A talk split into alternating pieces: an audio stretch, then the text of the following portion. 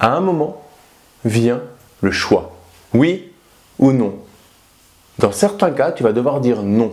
On va voir dans cette vidéo pourquoi refuser un dossier pour une colocation.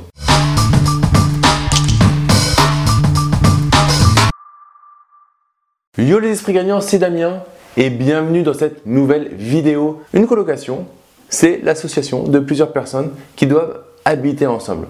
Donc tu as deux niveaux dans ta colocation. Tu as l'initialisation de ta colocation. Excuse-moi, c'est mon profil scientifique. Mais c'est vraiment ça, c'est-à-dire là où tu vas lancer ta colocation, elle est vide et tu vas mettre des gens. Là, ben, c'est difficile de savoir si ça va matcher. Tu ne peux pas leur demander avant de, de faire un speed dating pour savoir s'ils vont bien s'entendre. Après, c'est du bon sens sur l'initialisation. C'est-à-dire, une personne que tu sens pas, une personne qui est pas agréable, une personne qui est au téléphone déjà est désagréable. N'aie pas peur de pas louer et de prendre la première personne venue. Prends des gens sympathiques. Une personne antipathique au téléphone, dans une colocation, ce sera une catastrophe parce qu'elle sera antipathique également. Une personne qui est dans une colocation, elle, elle vient pour, pour voir des gens, elle vient pour normalement pas rester isolée dans une nouvelle ville ou après un changement, potentiellement après euh, une séparation avec euh, sa copine, son copain. Voilà. Après un événement euh, ou dans une nouvelle vie, elle veut tout de suite avoir du monde, pas rester tout seul. Donc quelqu'un que tu sens antipathique, ça n'a pas matché. C'est que en fait c'est quelqu'un qui a du mal à être, à être en société tout simplement. Base-le, n'aie pas peur. Et ça c'est une erreur qu'on peut faire initialement. Je l'ai déjà faite, tout le monde l'a fait. C'est avoir peur de dire voilà, je ne vais pas louer donc je prends cette personne. Ça après tu peux te prendre un boulet au pied pendant assez longtemps. Alors en colocation, ça risque de pas être pendant des années et des années, mais quand même, faire attention. Donc le premier point, quand tu lances ta colocation, c'est pas prendre les gens, et c'est de bon sens que tu ne sens pas. Les gens, il n'y a pas de feeling, te dis pas ouais mais je vais pas louer si jamais et si et si et si. Le prends pas. Il vaut mieux avoir une semaine de plus pour remplir ta colocation, mais que ta colocation se passe bien. Comment tu vas faire deuxièmement pour refuser un dossier. Quel dossier tu vas refuser En fait, quand ta colocation elle est en place et que tu as une chambre, tu as une personne qui va partir d'une chambre, la meilleure chose à faire, et ça je t'ai fait une vidéo sur la gérer sa colocation à distance, je te la mettrai le petit i en haut de la vidéo. En fait, c'est les colocataires qui vont coopter la, dernière personne. Alors normalement, ça se fait euh, quand il y a une clause de solidarité, etc. Toi, dans tous les cas, fais en sorte que les colocataires, alors sauf si vraiment tu as mal euh, fait ton casting au début et que tu n'as que des chieurs, mais sinon, fais en sorte que ce soit les colocataires qui valident le nouveau coloc. Parce que du coup, ils vont l'accueillir pour faire la visite et ils vont discuter au moins 5-10 minutes avec et ils vont voir s'il y a du feeling. S'il n'y a pas de feeling et que tes colocs, tu t'entends bien avec eux, qui sont plutôt sympathiques, là, tu refuses. Et c'est un sujet de no-go du coloc, du nouveau colocataire. Tu refuses le dossier.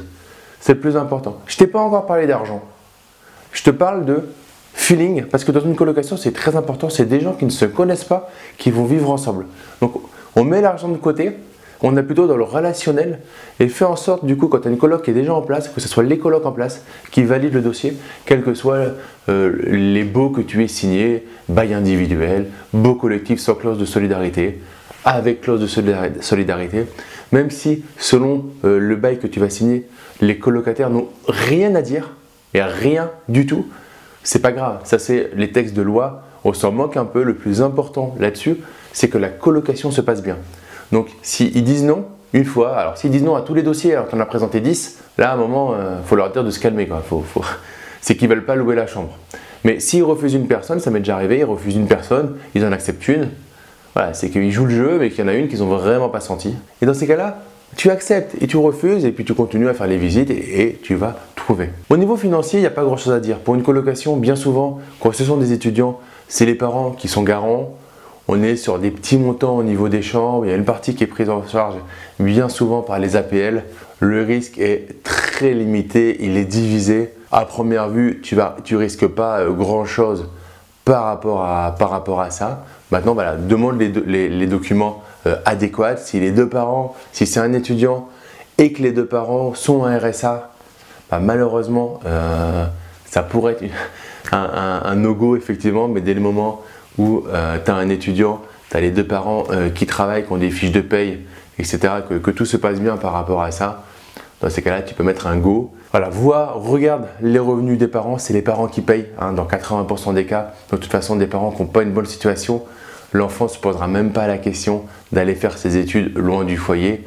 Et du coup, voilà, dans 80% des cas, tu vas avoir des parents qui ont des revenus relativement corrects et qui seront capables de payer euh, quand on aura ôté la part des APL qui représente quand même un certain pourcentage du loyer euh, de la chambre. Mets-moi en commentaire si euh, ça t'est déjà arrivé de refuser un colocataire ou quelle est ta peur? Si tu n'as pas encore fait de colocation optimisée, quelle est ta peur? Pourquoi t'en fais pas? Est-ce que tu as réellement cette peur de devoir refuser euh, des gens, d'avoir de mauvais colocataires et de, te tromper dans ce casting de la, du bon mix de ta colocation, du bon, de la mixité dans ta colocation? Parce que effectivement, c'est une vraie association que tu vas mettre en place. Est-ce que c'est quelque chose qui te fait peur?